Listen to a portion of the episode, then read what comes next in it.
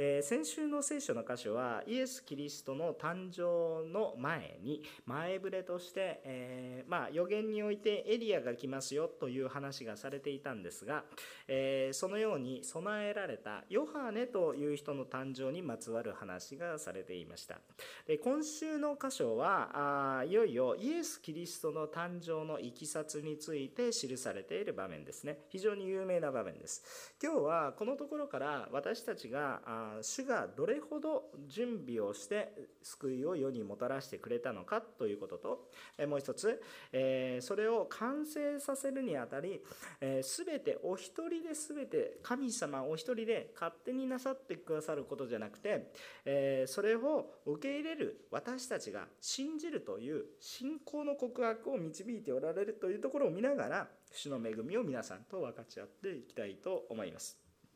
でまず第1番目のことなんですけど主は約束通りに救い主を使わされますよ。主は約束を守られます。主は約束の通りに救い主を使お使わしになります。ということですね、え、26節今日の本文26節から27節、え、このように書いてございます、え、ところでその6ヶ月目に見つかいガブリエルが神から使わされてガリラのナザレという町の一人の処女のところに来た。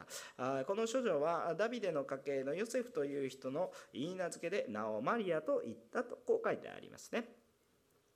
さて先週なんですが老夫妻のザカリアとエリザベツ。この2人の間に神様が不思議な体験を通して、まあ、人間的にはあその年齢的肉体的には決してありえないような年齢には達している不可能な妊娠がこの2人の中に与えられていきましたね。でこれは当時の人たちが神様の恵みだ神の特別な御心なんだと認めざるを得ないもの受け入れるしかないということ。ないそんなことは現実にないと言っても目の前に妊娠をしている人がいるのでどうすることもできない。目の前のおばあさんが妊娠をしている。もうこれは何と言ってももうそこに事実があるので、え、否定することができない。でもこれこそ本当に人ができることではないということを皆が認めていました。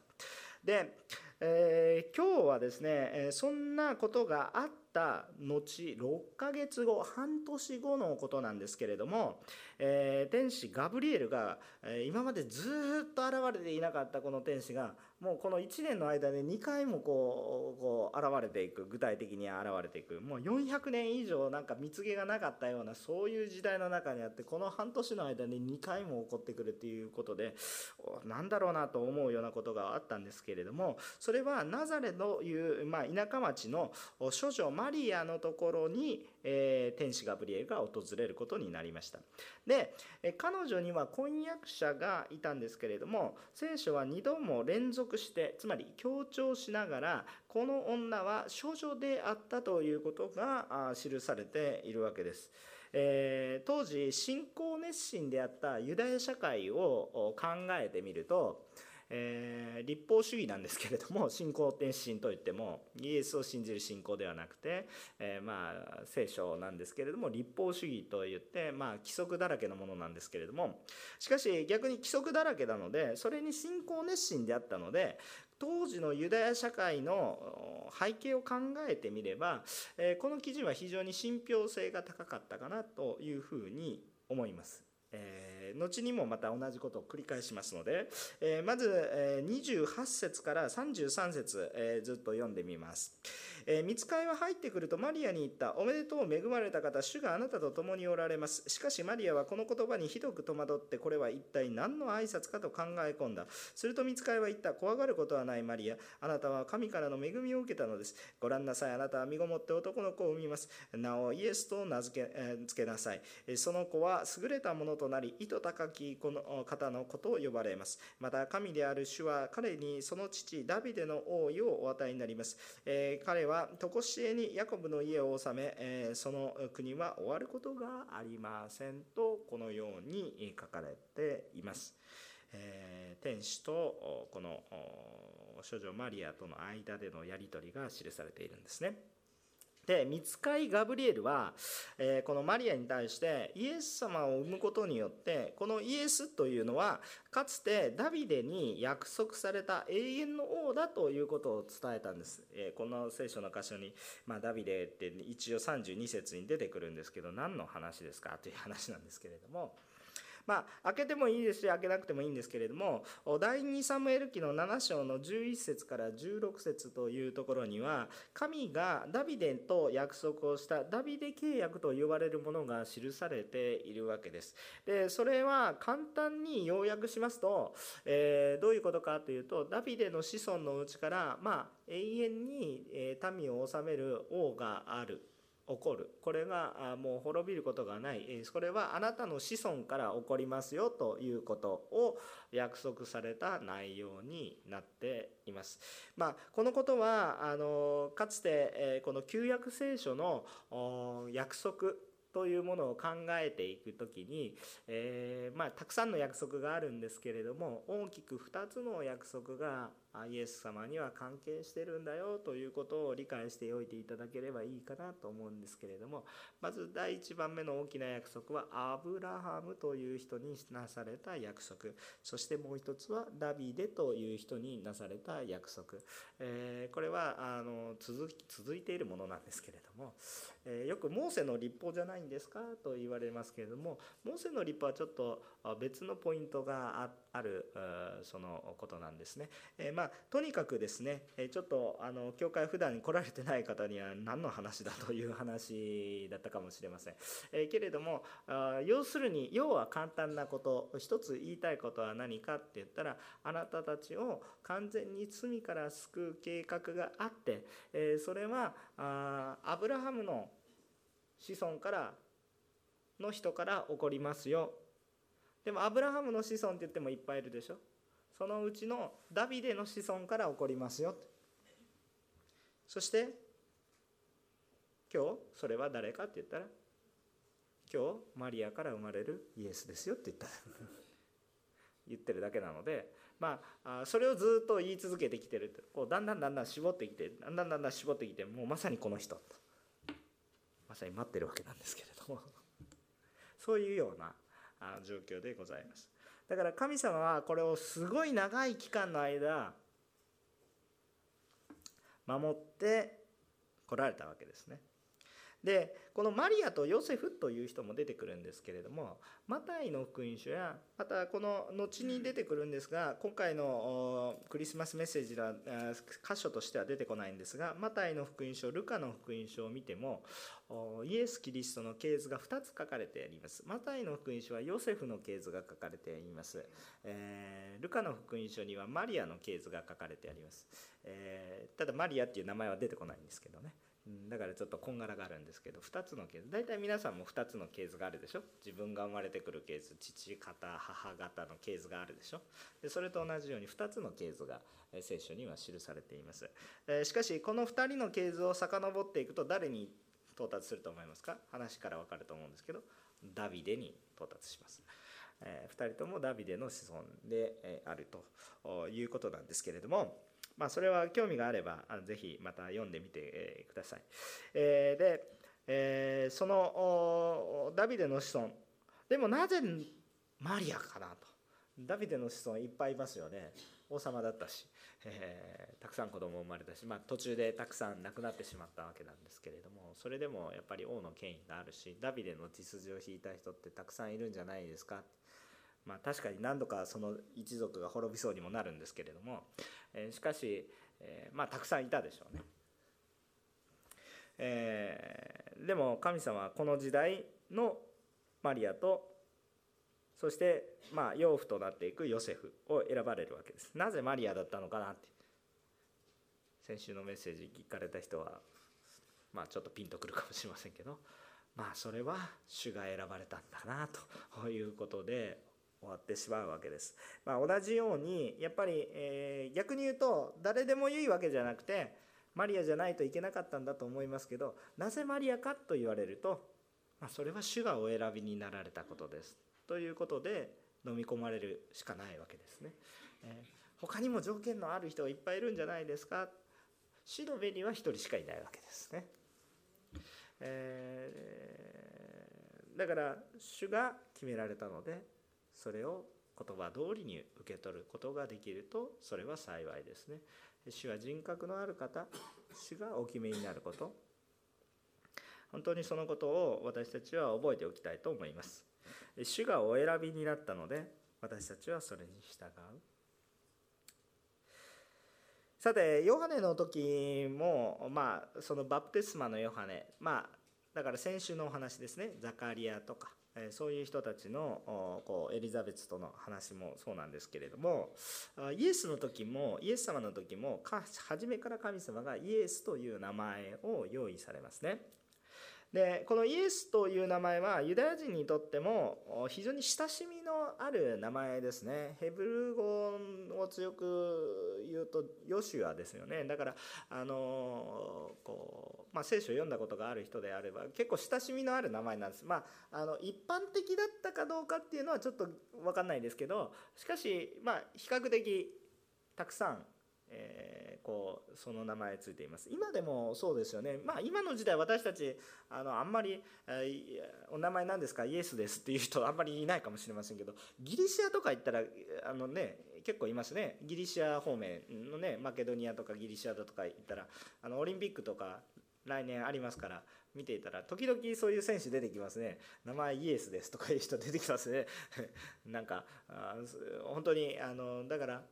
名前自体はその、あの比較的知られてる名前といいますか特別ななんかすごい名前みたいな感じではなくて、えー、まああそうさもありなんという名前なんですね。ただその名前を主が決められたっていうことです。でこの名前は名前の意味は何かって言ったら神は救いという意味ですね。神は救い。まあ、信頼者クラスをやられてる人はいつもこれやりますので知ってると思うんですけど神は救いという意味ですね。で、えー、マリアが自分が産むにしても自分たちで名前を付けることが指定されていないということから肉体的には自分が産むことになるとしたとしても、まあ、意識的にはやっぱりこれもエリザベスの時と同様に、えー、これは神様の子なんだという意識は出たでしょうね。しかしまだそもそもまだ産む産まないというよりもその以前の話でえー、このマリアはまだ結婚すらしてないということなんですね、えー、ザカリアの時の方がまだ理解ができる。マリアの時はもっと理解を超える。こんなことは起こるはずがない。そのようなことなんですね。しかもその生まれてくる子はただの男の子じゃなくて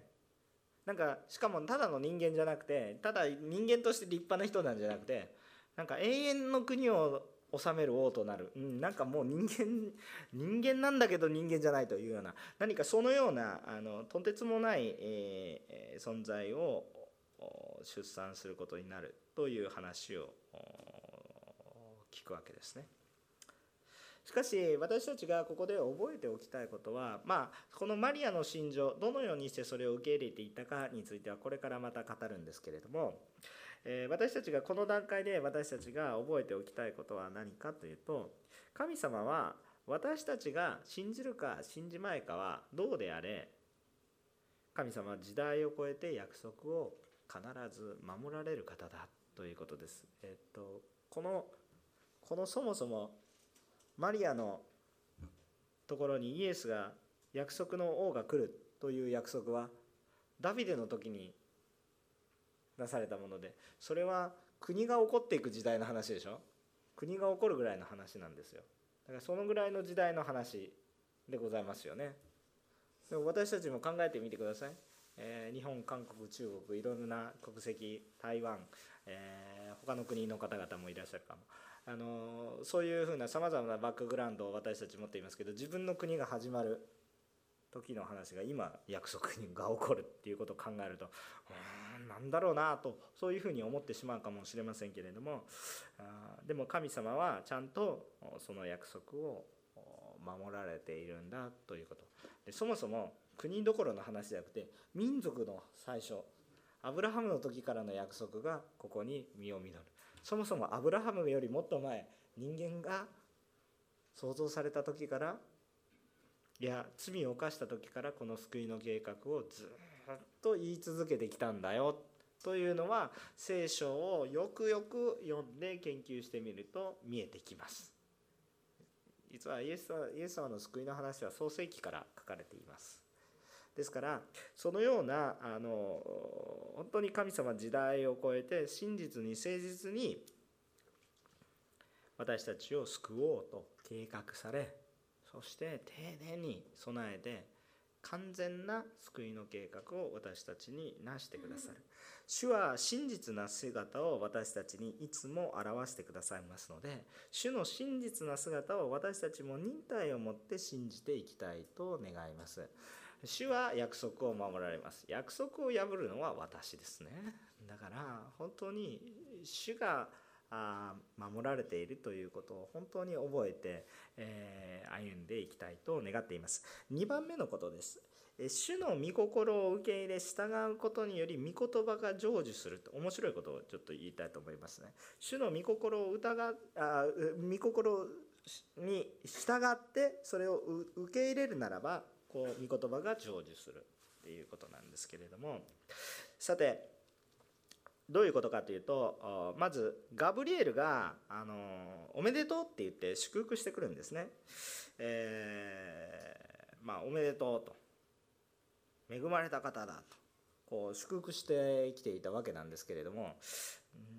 まあ、マリアにしたら何のこっちゃみたいな あんまりにも突然の話でですね、えー、まあ、当惑困惑する、えー、ね、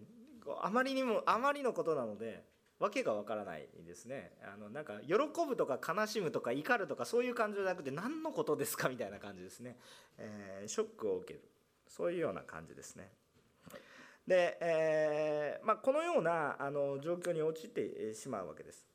で、えこのような状況に、え陥ってまあ、29節を見ても何の挨拶かというふうに思うんですけれども34節を見てみると同じようにこう国を治めることがその王様が与えられますよなんていう話をしているわけなんですが34節に対して至ってマリアはこう言っています。そこでマリアは見つかりに行った。どうしてそのようなことになりましょう。私はまだ男の人を知りませんのにとこう答えているわけですね。で29節もそう。マリアは非常に当惑している。もう喜ぶとかそういうレベルじゃなくて何一体何のことだのか全く理解できないと、えー、そういうような状況ですね。しかしなんか神様がつけられてるので恐れるなって言われるけど恐れるしかないみたいなそういうような状況ですね。で当然の話ですが神の蜜毛をそのまま素直に受け止める気にもなりません。というか理解できないことなので何か何何なのかわからないんですね。ででしかも無理もないことで彼女はまだ結婚前でしたから当時の慣習から見てもこの結婚前という一つの事実、えー、婚約者がいなくて結婚前というんだったら何か理由があったのかなと思いますけれども婚約者がいて結婚前と言って当時の文化を考えるとまだ非常に若い少女だったかなということを思います。時々私たちマリアのこの人物像を考える時になんか非常に成熟した女性のイメージを、まあ、信仰的には成熟してるんですけれどもこの成熟した女性のイメージを思うんですよね。まあ、結婚前だから私たちのイメージだったら二十数歳ぐらいのある程度いろいろよく育ったお嬢さんみたいな感じで考えるかもしれませんけれども当時の感覚からすると二十何歳って言ったら立派な大人かなという感じがします。えー、つまり、えー、何も子供がいてもおかしくないような状況と考えるならばね、あの男の子の成人が大体15歳ぐらいでしょ？だから当時はね。だからあのそう考えるとまあ、あの具体的なことはちょっと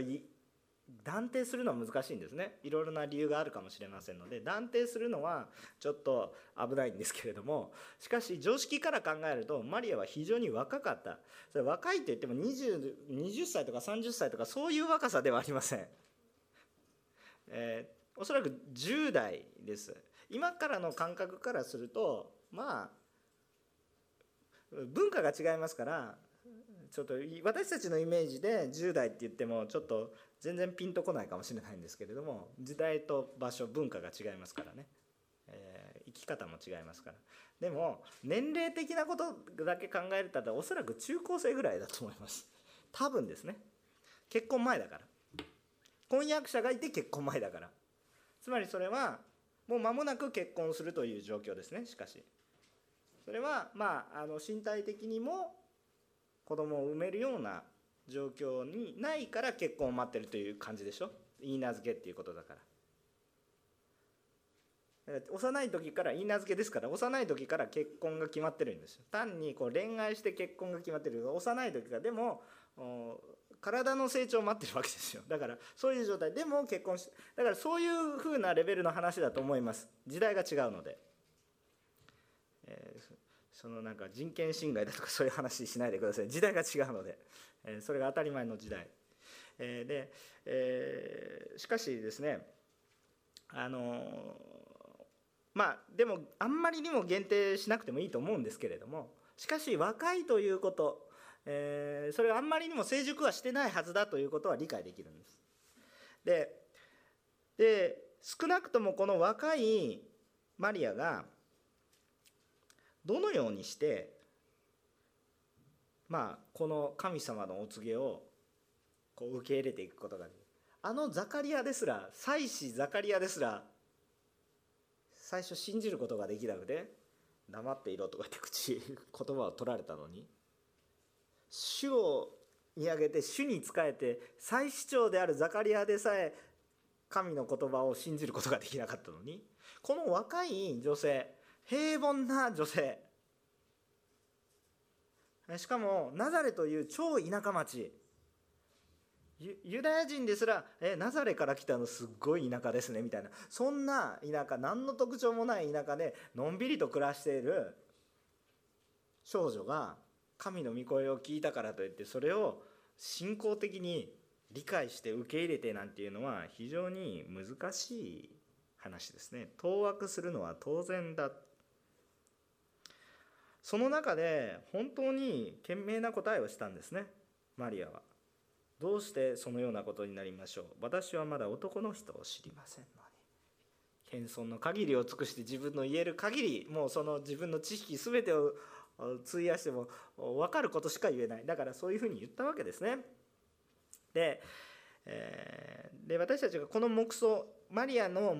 この告白34節の告白に対してもう一つ2つのことをちょっと黙想したいと思うんですけどまあ結果1つだけ黙想すればいいということなんですけれども1つは彼女は男性経験がない、えつまり性的な関係を持ったことがないというわけですね。でこれは当時、えそのうんまああの先ほどもかなり信憑性があるという。今の時代ってちょっとね性的にもうグダグダな時代ですのであの結婚前だから、えー、純潔を守ってるんですよというのはかなり厳しい時代になっています。でも聖書はそれを良しとはしてないので罪は罪ですよ。皆さん言っときますけれども。あの世の中がいいじゃない結婚前だけれど。罪は罪ですからね。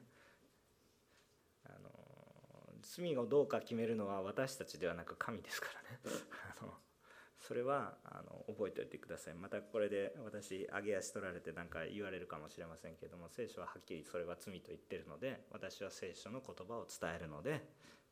罪は罪ですよ。社会がどんなにおおらかになろうが関係ありませんよ。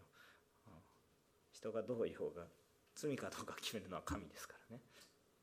それは覚えておいてください、はい、でも許しの道は別にありますからそれもあります。でも罪は罪だということはちゃんと理解しておいてください。ですからこの世の時代の中においてまあもしマリアがまあ不定を犯していたとするならばそれは命に関わることです。当時の世界の中では当時の世界の中では命に関わることでした。だからかなり信憑性は高いということです。このマリアが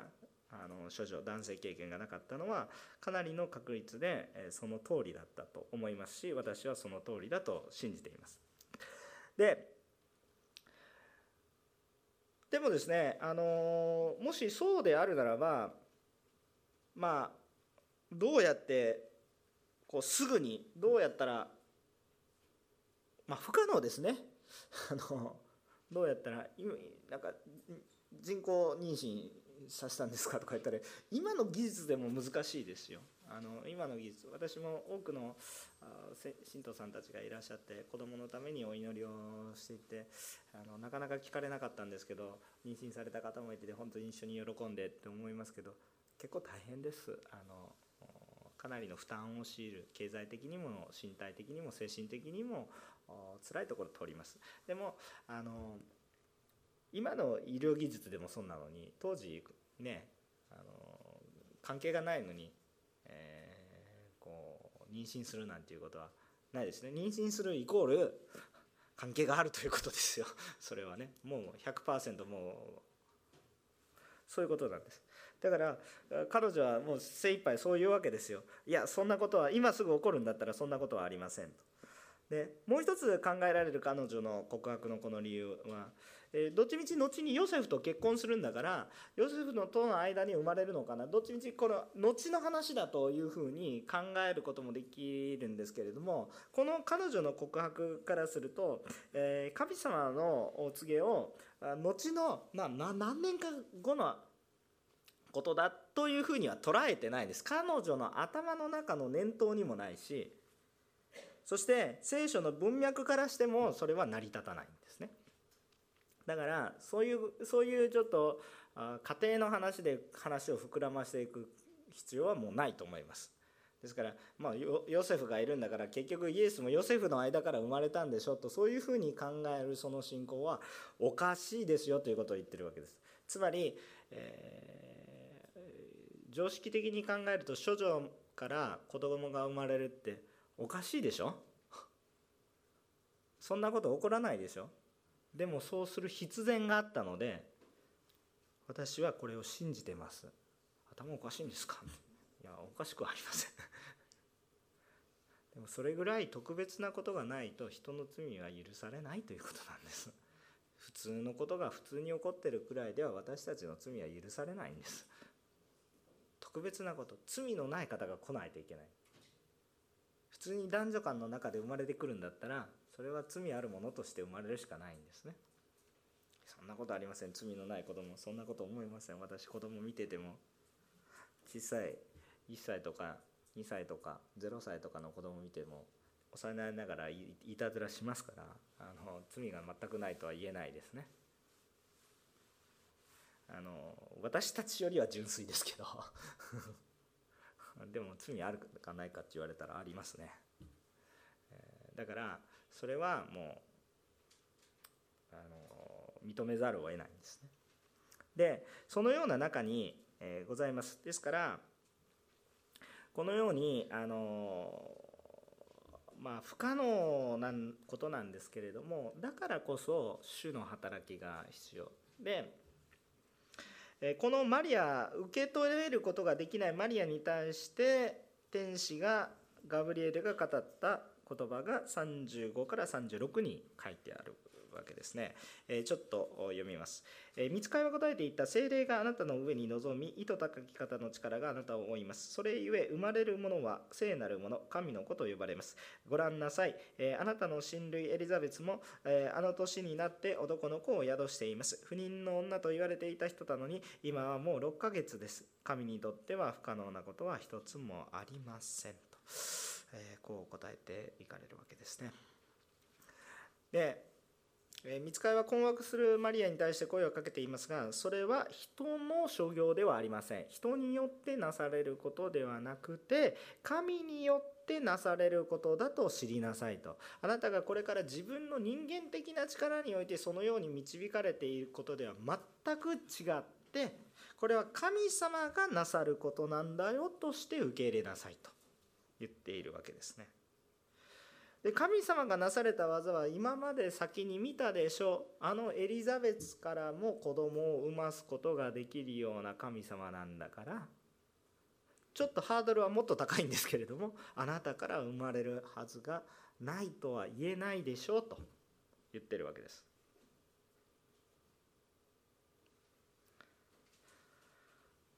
まあ、誰が見てもエリザベスは身ごもっていたんですね。何ヶ月ですか？6ヶ月。6ヶ月の妊婦さんを見たことありますか？まあ私は3回ありますけど。えっとまあ6ヶ月もしてくると身体的にやっぱり特徴が出てきますね。えー、まあ否定できないわけですよ。ね。なんかおばあちゃん大丈夫ですか？みたいな話じゃなくておばあちゃんちょっと気持ちをしっかり持ってくださいっていう話じゃなくて誰が見ても身体的に特徴が出てきてるわけですね。だからおばあちゃんなんだけど身ごもっていると。もう間違いないことだと。認めざるを得ないんですね。それはマリアですらもう認めざるを得ない。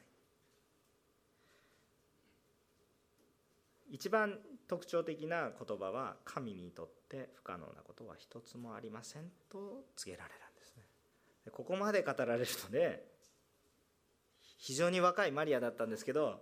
とても重要な信仰の告白。とても重要な信仰の告白をします。38節は皆さんと一緒にお読みしましょう。38節3はいマリアは言った本当に私は主のはしためです。どうぞあなたのお言葉通り好みになりますように。こうして見つかいは彼女から去ってい若いこのマリアなんですけどお言葉通り好みになりますようにって言ったんです。でこれらの一連のことでマリアができることって何もないんですよ。イエスが生まれるようにされますよって言われましたけれども人間的に行う行為は何一つないんですよ。分かりますよね？人間的なもし行為があるんだったらそれはだから誰々と結婚しなさいヨセフと結婚しなさいということだったら分かりやすいですけどもじゃあ自分は一生懸命それで、え結婚にふさわしいものになりましょうって言ったら分かるんですけどこれ神様が勝手にと言ったらあれなんですけど神様が一方的に選んで神様が一方的に子供を授けるよって言ったんです。彼女がすることはありません。でもなんで告げられたか。なんでそのことを告げられたか。勝手に主がなさればいいじゃないですか。でもなぜそのようにされたかというと、まあ、この告白を待っていたのかなと。主はその私たちの信仰の告白を引き出させるんですよね。もうイエス様が来られた後もたくさんありました。あの病の人に向かってあなたどうなりたいのかっていうのを そんなこと言わせるなと思いますけれども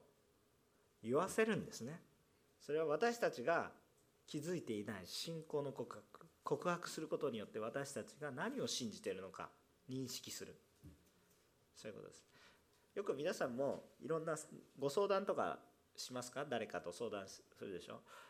そしていろんなこと話してるうちに何かアドバイスを受けたわけじゃないのにベラベラ喋ってるうちにああ解決しましたって。じゃあ最初から自分で考えると思うんですけども告白していると解決していくんですね。そういうことってたくさんある。ふんふんふんふんって聞いて聞いていたらなんか自己解決していく人って結構たくさんいらっしゃるんですね。で初めから答え分かってるんですけどね、簡単に言うと初めから答えは分かるはずなんですけれども告白してないから分かんないんです。神様は私たちのうちに信仰を引き出させるようなことをなすんですね。でそのことが起こると天使はどうなりますか？その告白を聞くと直ちにいなくなるんです。ポイントが信仰にあるということが分かりますよね。告白にあるということが分かりますよね。彼女は受け入れたということなんです。神様が全部されることですよ。受け入れても彼女ができることは何もありません。人間的にできること何一つはないって分かるでしょ？処女で子供を産むってどんな努力したって無理でしょ？できるならやってみてくださいよ。ちょっと無理ですよ。何でもできることはありません。神様のご計画に対して私たちの力が何にも及ばないんですけれどもできることが一つあります。それは受け入れること。主の御心を受け入れること。信じること。御言葉の通りになりますよ。だから先ほど2つ目のポイントで一体何を言ってたかっていうと主の御心を受け入れ従うことによって御言葉が成就するんですよ。主に従った時に私たちのうちに御言葉が成就していきます。信仰が大切だという話なんですけれども神様は神様ご自身だけで何でもできます。神にとって不可能なことは一つもありませんだから何でもできるじゃあ勝手にやってくださいと言いたくなるんですけどそうではなくて神様は何でもできることを私たちを通してなそうとするんです。よだからそれを受け入れる時に私たちは驚くべきことに神の技を体験していくことになります。私たちは神様に対して何かできるかって言ったら本当に何もできないようなものであります。あの神様の偉大さに比べたら今日は私が誰か貧しい人に施しをあげました。焼け石に水。のような気がして何もこう変わらない。アフガニスタンであれだけもう私たちなんていうものよりもはるかに信仰の実践を愛の実践をなされた中村さんがあれだけアフガニスタンのために仕えても別の感情が働いて殺されてしまう。苦しいなと思いますね。ね私たちの力なんて何にもないかなとそういうふうに思うんですね。でも私たちが小さいものであればあるほど私たちが主に従った時に神に栄光が返るっていうことを理解できますか？私たちが小さいものであればあるほどそのものが従った時に神に栄光が返るんです、え世の中の人はそう考えないんです。そんな末端の人が神に従ったからといって神に栄光が返る。いやそんなことない立派な人がやればそうでしょうと、ね、末端の人がどうどうであろうが関係ないじゃないですかと思うかもしれませんけどこれは全く逆です。皆さんも実はこれ経験してるんですけど気づいてないだけです。普通ですねある集団が素晴らしい場合ねある集団が素晴らしく一致している場合は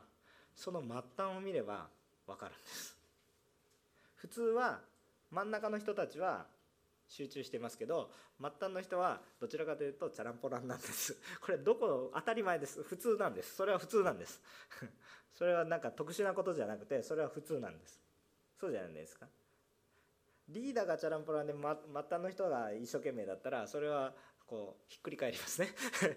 普通そうですね、えー、でも普通は大体リーダーが一生懸命で末端の人はなんとなくついてるっていう。これはまあ人の世の世ですよ。ところがね末端の人もリーダーと同じぐらいの思いを持って仕えていったらこうどうなりますか？他の人が他の団体から来た時にその末端の人を見た時に誰が素晴らしいと思いますか？リーダーが素晴らしいと思うんですよ。こんな何も報いがないように思える人たちが本当に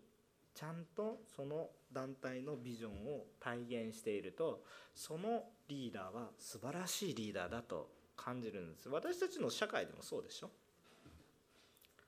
よくトイレを見たら大体その会社が分かりますとかね。よく言うじゃないですか。で私たちの社会でもそういうことを言ってるんだからこそ私たちに分かること。私のようなものがと思うかもしれませんがもしそう思うのであるならばどうぞ主を告白してください。そうすると神に栄光が返ります。弱ければ弱いほどもちろん与えられた賜物が大きければそれに従って主に栄光を返すことができます。私たちは何か具体的なことは本当に力のないものかもしれませんが主に栄光を捧げることはできるんです。どのようにして？御言葉を受け入れそのまま告白しそれに従う時にそれは起こります。御言葉が成就されるから。何にせよ私たちはあ勝手に死から救われるんじゃなくて主が救うための方法は全部用意してますけれども最後一つ信じるかって聞かれるから信じますって言って受け入れてほしいと思いますしまた全部主が全部用意しておられるから主が全部用意しておられますよ。救われたいですかって聞くものにありたいと思うんですね。このクリスマスに私たちそのような働きをしたいと思うんです。最後3番目なんですけれどもこの信仰を保つためには励ましが必要とえっと主は全てのことを約束を成就されます。だから私たちはそのことを受け入れれば救われます。信じれば受け入れる救われるということですね。神の御言葉は成就されます。神様は必ず御言葉を成就します。そして私たちが信じればその成就に御言葉の成就に私たちも預かっていくことになります。信じればね。ところがこの信じる信仰というものは励ましがなければ保つことができませんというさあマリアなんですけどこの一連のことが終わった後どうどうしましたか？39節からあ、えー、45節まで読みますか？こう書いてあります。その頃マリアは渡って産地にあるユダの町に急いだ。そしてザカリアの家に行ってエリザベスに挨拶した。エリザベスがマリアの挨拶を聞いた時子が体内で踊りエリザベスは精霊に満たされた。そして大声を上げていった。あなたは女の中の祝福された方。あなたの体の身も祝福されています。私の主の母が私のところに来られるとは何ということでしょう？本当にあなたの挨拶の声が私の耳に入った時私の体内で子供が喜んで踊りました。主によって語られたことは必ず実現すると信じきった人は何と幸いでしょう？すごい励ましがあるんですね。えっと、えー、自分に不思議なことが起こったマリアはでも分かんない。何が起こったのか分かんないですね。えー、ガブリエルが来た瞬間にもうすでにそのタイにはイエス様がいたとも考えられるしその後いつのタイミングかっていうのは聖書に明確にパンと書かれているわけではないのでおそらくすぐだったとは思うんですけれども、えそのタイミングは分かりません。でも女性の方だったら分かる。男性よりも分かると思うんですけど妊娠したすぐ次って分かんないでしょ。次の日とかって分かんないでしょ。多分分かんないと思うんですよ。私女性じゃないので分かんないんですけど大体敏感な人でもやっぱり1ヶ月2ヶ月3ヶ月その後に気づいてくる。3ヶ月ぐらいになると大体気づく人も多くなるかもしれないんですけどちょっと私詳しくないので分からないですね、えー、ですがすぐは分からないんです。でもマリアはすぐですねえー、この何も変化がなかったように思うんですけれどもこのわーってその奇跡を見たわけですけれどもビジョンを見たわけですけれどもでも自分のから身体的な特徴は何かいきなりはいいきなり6ヶ月のお腹になりました。そういう感じじゃないじゃないですか。ちゃんと順番踏まれてるわけなので、えー、分かんないわけですよね。でもその時に天使がから名前が出た。しかも親類だから。マリアの親類だから。親戚だから。だからこのエリザベスのところに行くんです。エリザベスのところに行くのは非常に自然な流れです。だってちゃんと天使がエリザベスの名前を出してそして自分の親類なんだから親戚なんだからなんかどっかのわけのわからない人のところに行くわけじゃなくてどっかの本当にあ最首相様の奥様のところに、えー、転がり込むだけじゃなくて親類なので親戚なのでおばさんなので行くわけですよねそこにね。ででそこにまあ行っていくと何が起こったかって言ったらマリアが挨拶を交わした瞬間エリザベスが精霊に満たされるんです。もうこれどう表現したらいいかわからないけど神様に満たされるという喜びがあふれたんですよ。マリアが来た瞬間に。エリザベスはこのこのマリアのストーリーを聞いてるわけではないですよ。でもマリアの挨拶を聞いた時ですよ。マリアのこの話を聞いた時じゃなくて挨拶を聞いて「こんにちは」って言った瞬間に精霊様に満たされるんです。何の文脈もないですよね。皆さん今日朝礼拝堂に入ってきた時「おはようございます」ガーンってこうやって精霊に満たされる人もいたと思いますけれどもあの文脈がないですね。でもエリザベスの時はそれぐらい文脈がないけれども精霊に満たされるんですよ。もう仕方がないじゃないですか。そう感じてしまったんだから。で自分だけじゃなくてタイのお腹の中の子供もそうや6ヶ月だから動くのが分かる。もう尋常じゃないくらい動いてるみたいな感じですね。ちょっと静かにしてもらえませんか。ポコポコやめてくださいみたいな。あのそんな感じですね。私ちょっとこれ女性の特権ですね。本当にちょっとまああのちょっと性差別にならないように気をつけながら言ってるんですけどやっぱり3人の子供を授かったのでやっぱりその度に思うことはお腹の中から蹴られるってどういうことなんだろうなっていうのをちょっとね本当に考えて男性はどうしても体験できない女性の特権ですのでまああのきっと子供に対する接し方も変わるんじゃないかなって、ね、体験できたら思うんですけど、まあ、体験できないことなんで望むことが愚かなことなんですけれどもしかし、えー、そういうことを考えたことあります。子供も精霊様に満たされることが分かる。私たちも大体精霊様に満たされる人見ると分かるんですよね。これもう不思議なことですけど満たされる人を見てると喜んでるその喜びが伝わってくるので分かりますよね。子供が喜んでることも感じたんです。でもこのことってさてさてザカリアが神殿の中で話されたんですね。ルカの1章の15節にはこう書いてあります、えー、まあ、このヨハネと名付けなさいっていうところですよね。彼は主の見舞いで優れたものとなるかです。彼はブドウ酒も強い酒も飲まず、まだ母の体内にある時から精霊に満たされと書いてある。それが今成就したんです。ああ、神様約束守られるな。本当にその通りだな。だからエリザベスは単に精霊に満たされるだけじゃなくて単位の自分が満たされてね子供が喜ぶ。まあそれもいいんだけど子供まで満たされているということを気づいた時もう続もうなおさら一層精霊に満たされるというかゾクゾクしますね。ドキッとしますね。そのようなことです。御言葉の通りだなということが起こってきます。でそのようなことを感じたエリザベスは祝福の言葉をマリアにかけていくわけですね。特に45節が印象的です。皆さんもう一回読みましょうか。3はい主によって語られたことは必ず実現すると信じきった人はなんと幸いなことでしょう。主によってこれ3回読みましょう。3はい。主によって語られたことは必ず実現すると信じきった人はなんと幸いなことでしょう。もう一度。主によって語られたことは必ず実現すると信じきった人はなんと幸いです。こうやって励ましていきます。マリアは不安だったと思いますね。主は語られました。でも自分の体の特徴はまだ何も現れていない。このまま処女のまま子供を産んでしまえばひょっとすると死の危険もある？立法の中で。どうやったらいや神様だから大丈夫。でも不安はある。でも信じきった人はなんと幸いでしょう。神様から認められそして周りからもそのように励まされたマリア。信仰の核心に至って賛美に至ります。それが46節以下55節ですね。46節以下55節。ざっと読みます。いちいち解説しません。けれどもざっと読みます。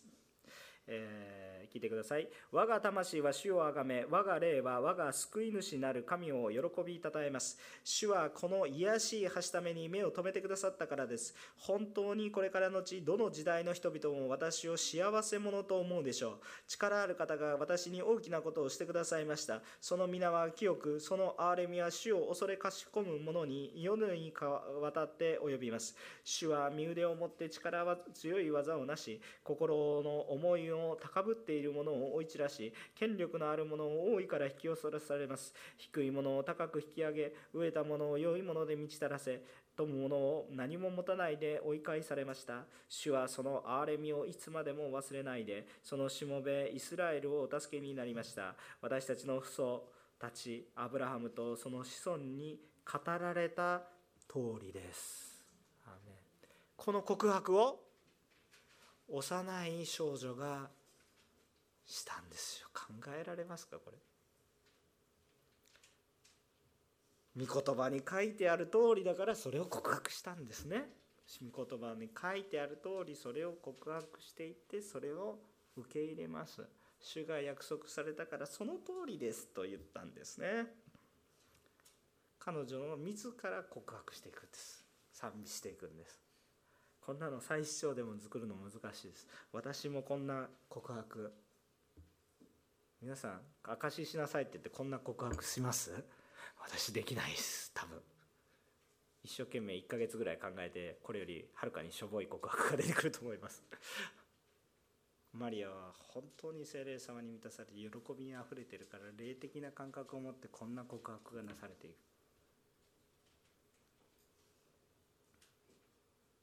すごいですね。でもこの告白に至るにはやっぱりエリザベスの励ましがありましたね、あの私たちは信仰は一人ではどうすることもできないことがあるあります。信じていても励ましが必要です。やってることが正しければそれは正しいって。言ってくれる人がねいるとさらに強められる。私たち教会じゃないですか。神様は私たち一人一本釣りみんな一本釣りで釣ってるわけじゃないじゃないですかこうやってね。カツオじゃないんだからもう。神様は私たちをねこう本当に教会教会を作られた。それは生徒たちを励ますためじゃない。最近まで黙示録を QT していました。黙示録のポイントは何ですか？迫害の中にある教会を励ますためですよね。慰めを与えよ励ませ。信仰に立ち返れ。信仰に歩む者を励ませ。励ます。皆さんこのクリスマス皆さん誰を励ましますか？誰を励ましますか？誰に使いますか？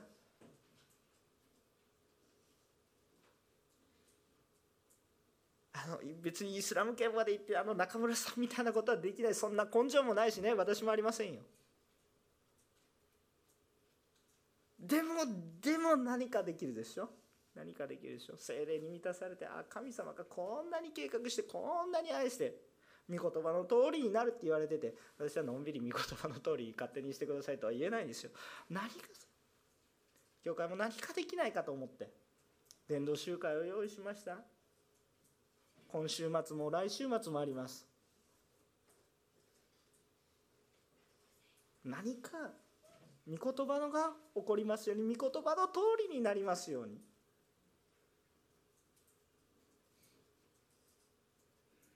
家族でクリスマスを祝う。素晴らしいことです。ぜひ祝ってください。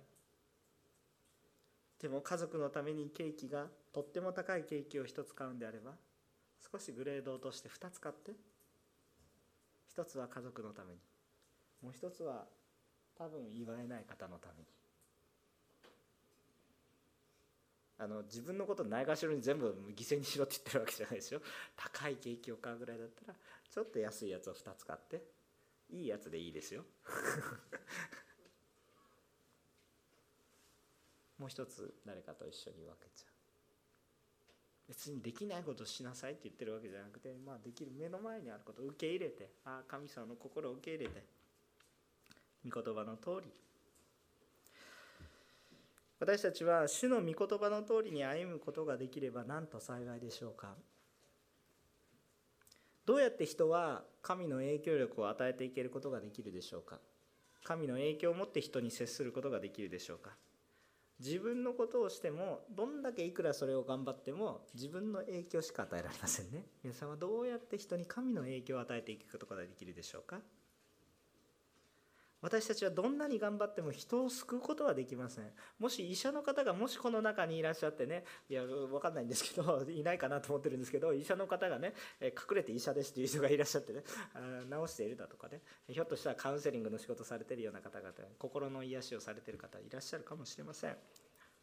でもその人の魂を救うことはできないでしょ。う介護された人だったら分かる。自分の親でも背負ったら潰れてしまうよ。あれ愛がない関係じゃなかったら分かるかもしれませんけれども愛があっても自分の親の全てを背負うということはできない。2人いてもダメ3人いてもダメ。社会で支えないととてもやっていけれない。ちょっと私の親は元気ですけどじいちゃんおばあちゃんでその一旦だけ少しだけ経験したことがあるから言えるんですけれどももし今介護の中で戦っている方も多くいらっしゃると思います。その人間的な力の限界は本当にかんでも責めないでくださいね。それは無理なんですよ。だから一人で苦労しないでください。みんなで支えでも自分の力で人を救うことはできない。それは自分の息子や娘であっても同様。成長していけば親と一緒にいる時間よりもいない時間の方が多いんですから何ももうすることはできません。多分一緒に蜜月関係があるのは10年ぐらいじゃないですか、まあ、だんだん離れていくでしょう。主に委ねていく。自分自身も救うことできないでしょ。う人の話ばっかりしてますけど自分自身も救うことできないでしょ。でも今日の御言葉は強烈です。しかし神に不可能なことは一つもありません。主によって語られたことは必ず実現すると信じきった人は本当に幸いです。そのお言葉通り私たちに起こりますように御言葉に従い従順し御言葉を伝えるもの証しをするものとなりましょう。お祈りをしたいと思います。